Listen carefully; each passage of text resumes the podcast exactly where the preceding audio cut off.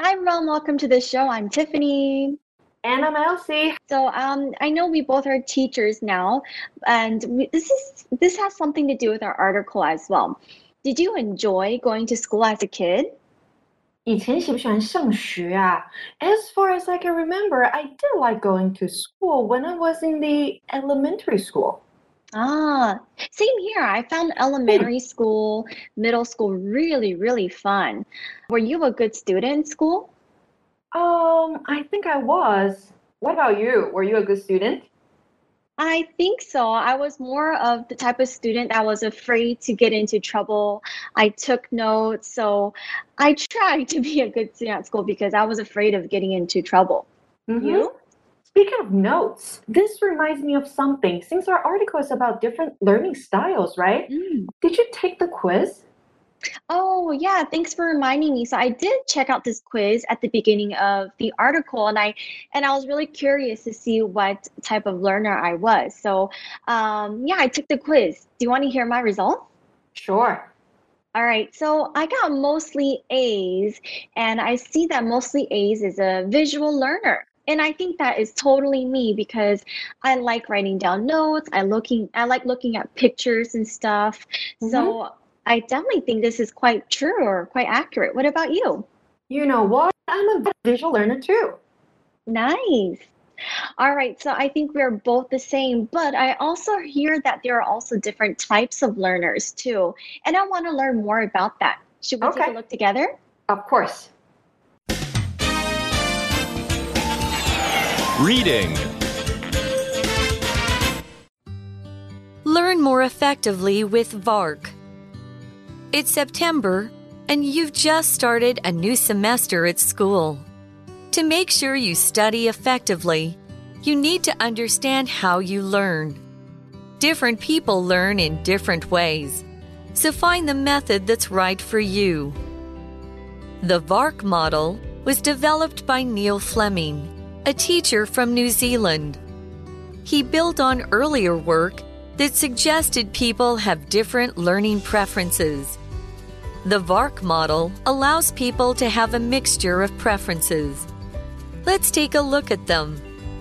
Visual, V, reading, and writing are learners. You learn by seeing things. There are two kinds. Some visual learners prefer reading and writing.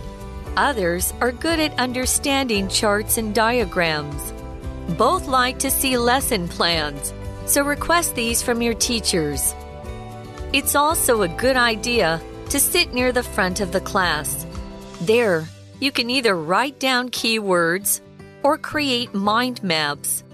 Adding colors to your notes will benefit you too.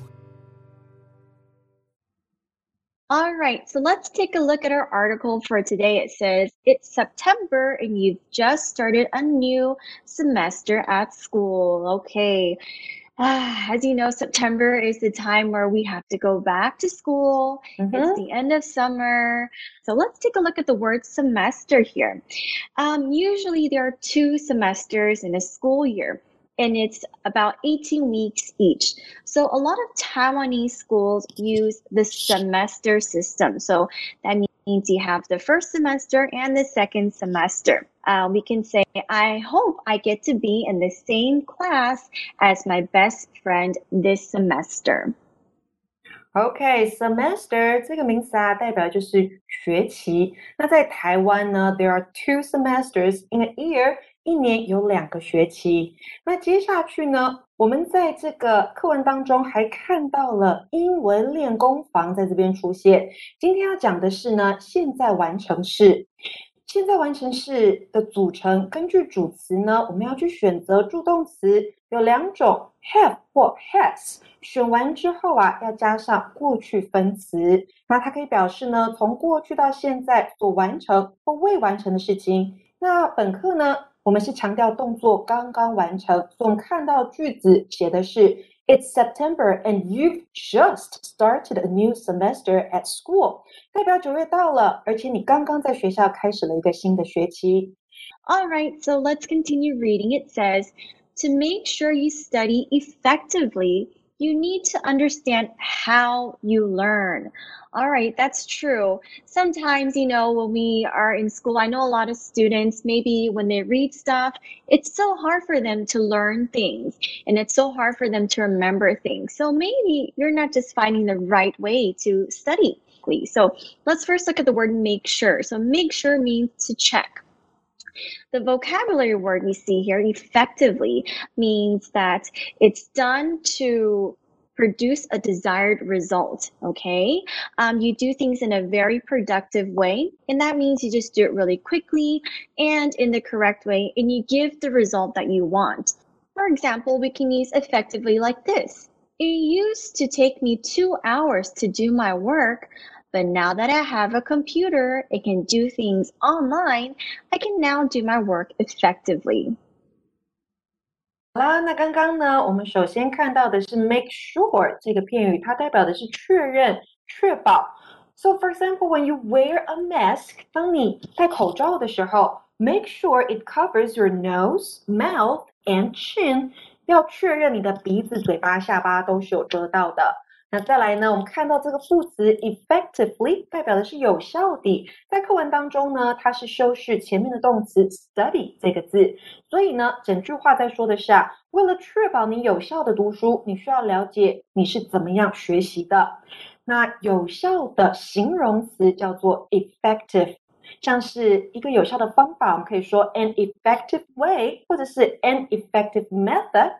一个有效的解决办法可以是 an effective solution，一个有效的治疗我们可以说 an effective treatment。All right, so let's continue reading. It says, different people learn in different ways. So find the method that's right for you.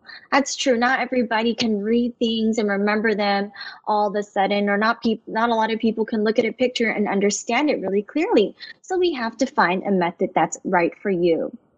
没错，不同的人呢，用不同的方式学习，所以要找到适合你的方法是很重要的。So we're introducing a model to our students, right?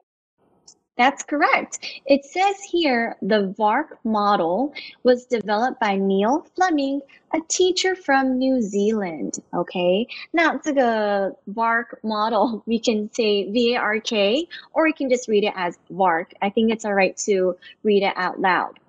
But um, let's take a look at what model means. 好，所以 model 这个字呢，代表的是模型。那如果你说一个人是个 model 的话，那他当然不是模型，他是模特儿。那我们这边提到的 the bark model 代表的是学习风格模型。那学习风格模型呢，它是由 Neil Fleming 发展出来的，他是来自纽西兰的一位老师哦。Okay, so let's continue reading about what the VARK model is. It says he built on earlier work that suggested people have different learning preferences. All right, so um, that must mean that he probably did a lot of studies and he finally created something. He said he built on earlier work. Let's take a look at what build on means. Right, build on something 代表的是以点点点为基础，像是我们可以说啊，Many scientists have built on the work of Isaac Newton，代表呢很多的科学家他都是以牛顿的研究发展作为基础。好，那回到课文呢，我们说到啊，Neil Fleming 他之前的研究成果显示，每个人都有不同的学习偏好。那他以过去的研究结果为基础，发展出 the work model 学习风格模型。那这边你看到的名词 work，它代表的是成果作品。那在课文当中呢，你可以把它解释为过去的研究成果。那再来，你还看到一个动词是 suggest，它代表的是显示、表示。那接下来还有一个字是 preference，偏好，动词形式是 prefer，等一下会再出现，我们再跟同学们做解释。All right, so let's continue reading in the next part of the article then. It says the VARK model allows people to have a mixture of preferences. Let's take a look at them. Okay, but before we get into uh, looking at the different types of uh, learners or how we can learn, we can look at this word mixture. Okay, mixture is a noun and it means a combination of different things. For example, in soup, You can put a lot of different meats and vegetables. So we can say the soup is a mixture or a combination of different vegetables. Okay, another um, sentence that we can say is pancakes are easy to make. You need a mixture of flour, eggs, and some milk. Very easy, right? And I love pancakes. Mixture 这个名词呢，代表的是混合或是混合体。那它动词形式呢，同学们应该还蛮熟悉的，叫做 mix，也就是混合搅拌。那课文说到的是啊，学习风格模型呢，让人们的偏好是可以混合的。So what do V A R and K stand for? Okay, well, let's take a look. Okay, first, let's take a look at V. Okay, so V means visual. Okay, and then we have R here. So R is reading and writing learner. So that's why we here have visual V, reading and writing R learners. And it says, you learn by seeing things there are two kinds, okay? But let's take a look at these words one by one first. Visual means you see something um, and it's related to your eyes.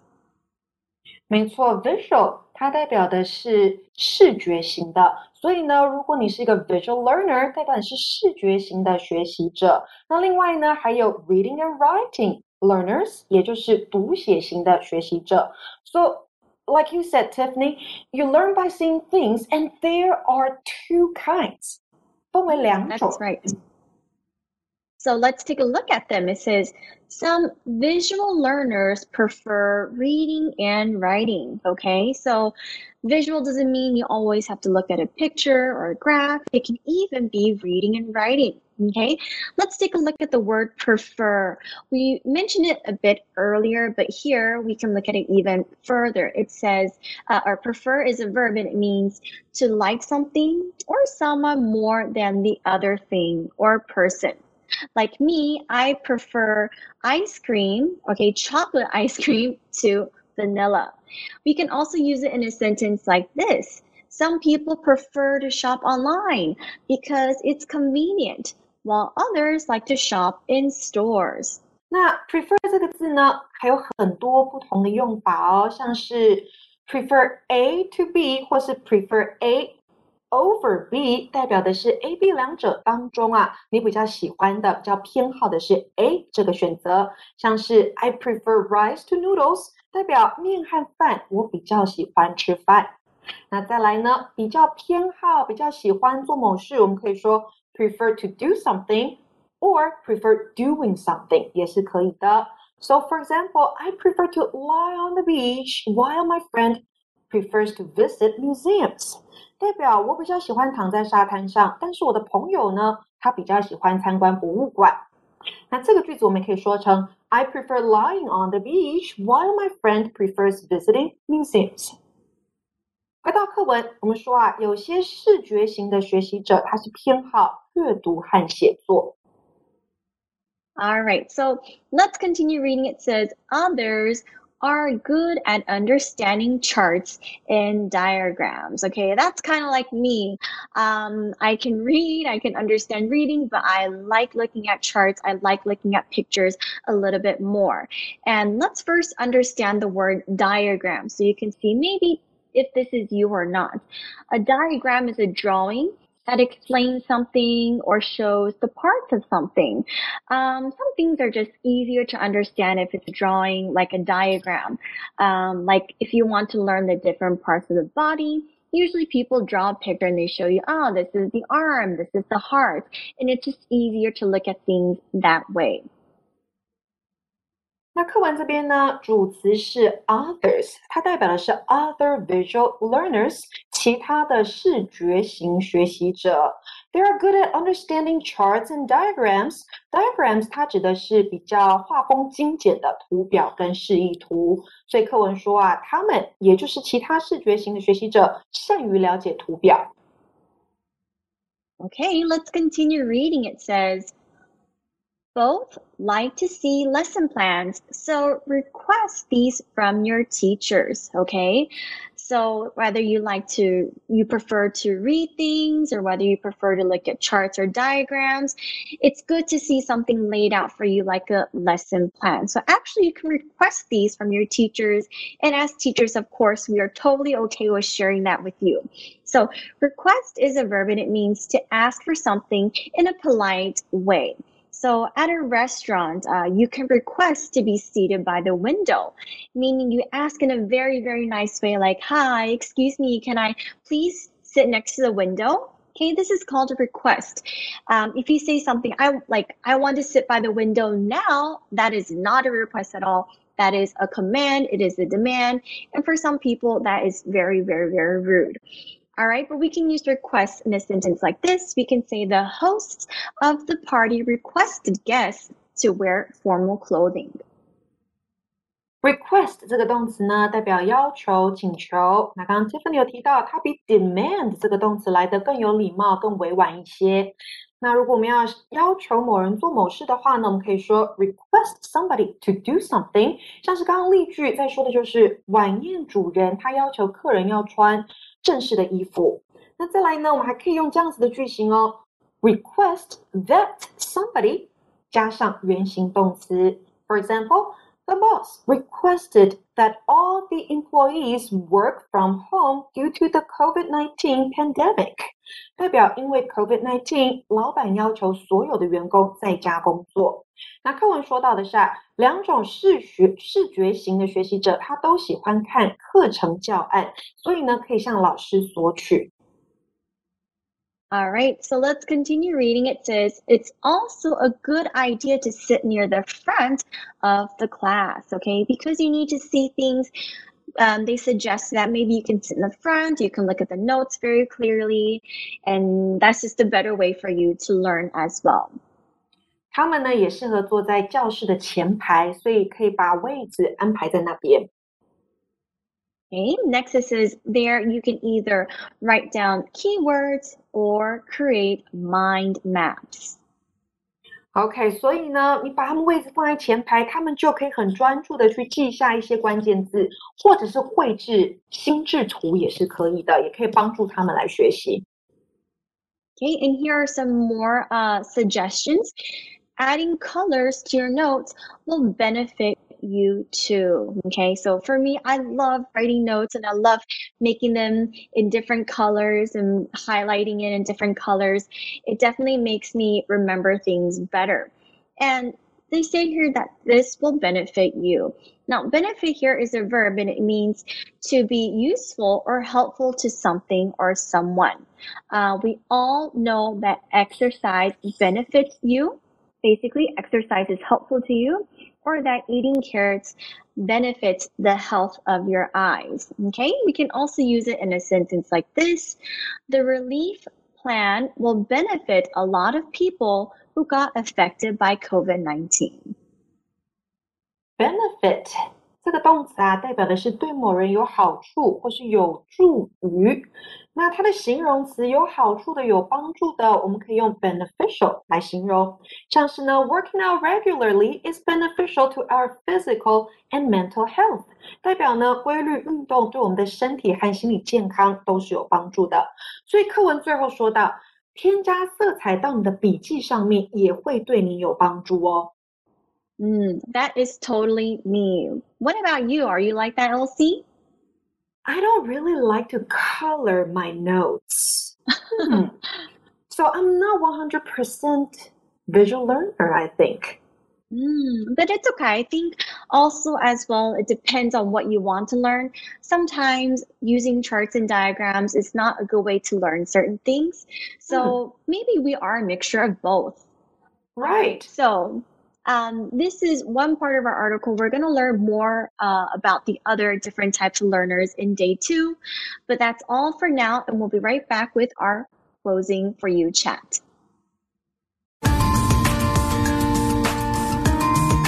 For you chat. All right, so let's take a look at our For You chat. It says, Which subjects do you like best in school? Which ones don't you enjoy so much? Why? I'll start with Mhm. Elsie first. Okay, so I started liking English when I was in junior high school because I think I met a really good English teacher. And as for the one I wasn't really good at, I didn't really like, I would say it was math. ah, same My here. math was bad.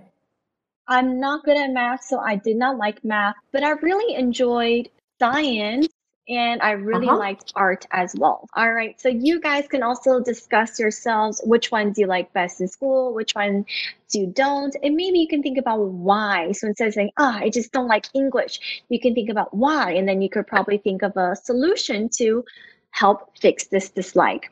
But that's all the time that we have for today.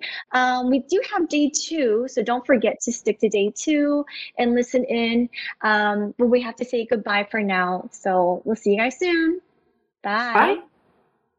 Bye. Vocabulary Review Semester. Stephanie wanted to learn Italian while at college, so she spent one semester abroad in Italy. Effectively. Janine thinks that she works more effectively if she eats breakfast early in the morning. Mixture. This drink is a mixture of juices from several kinds of fruits and vegetables. Prefer. I prefer to spend my evenings reading books instead of watching movies. Request. George requested two weeks off at work so he could visit his family in another country. Benefit. Many people lost their jobs because of COVID 19. The government is now making new laws to benefit them. 智慧小补帖。 Visual. Diagram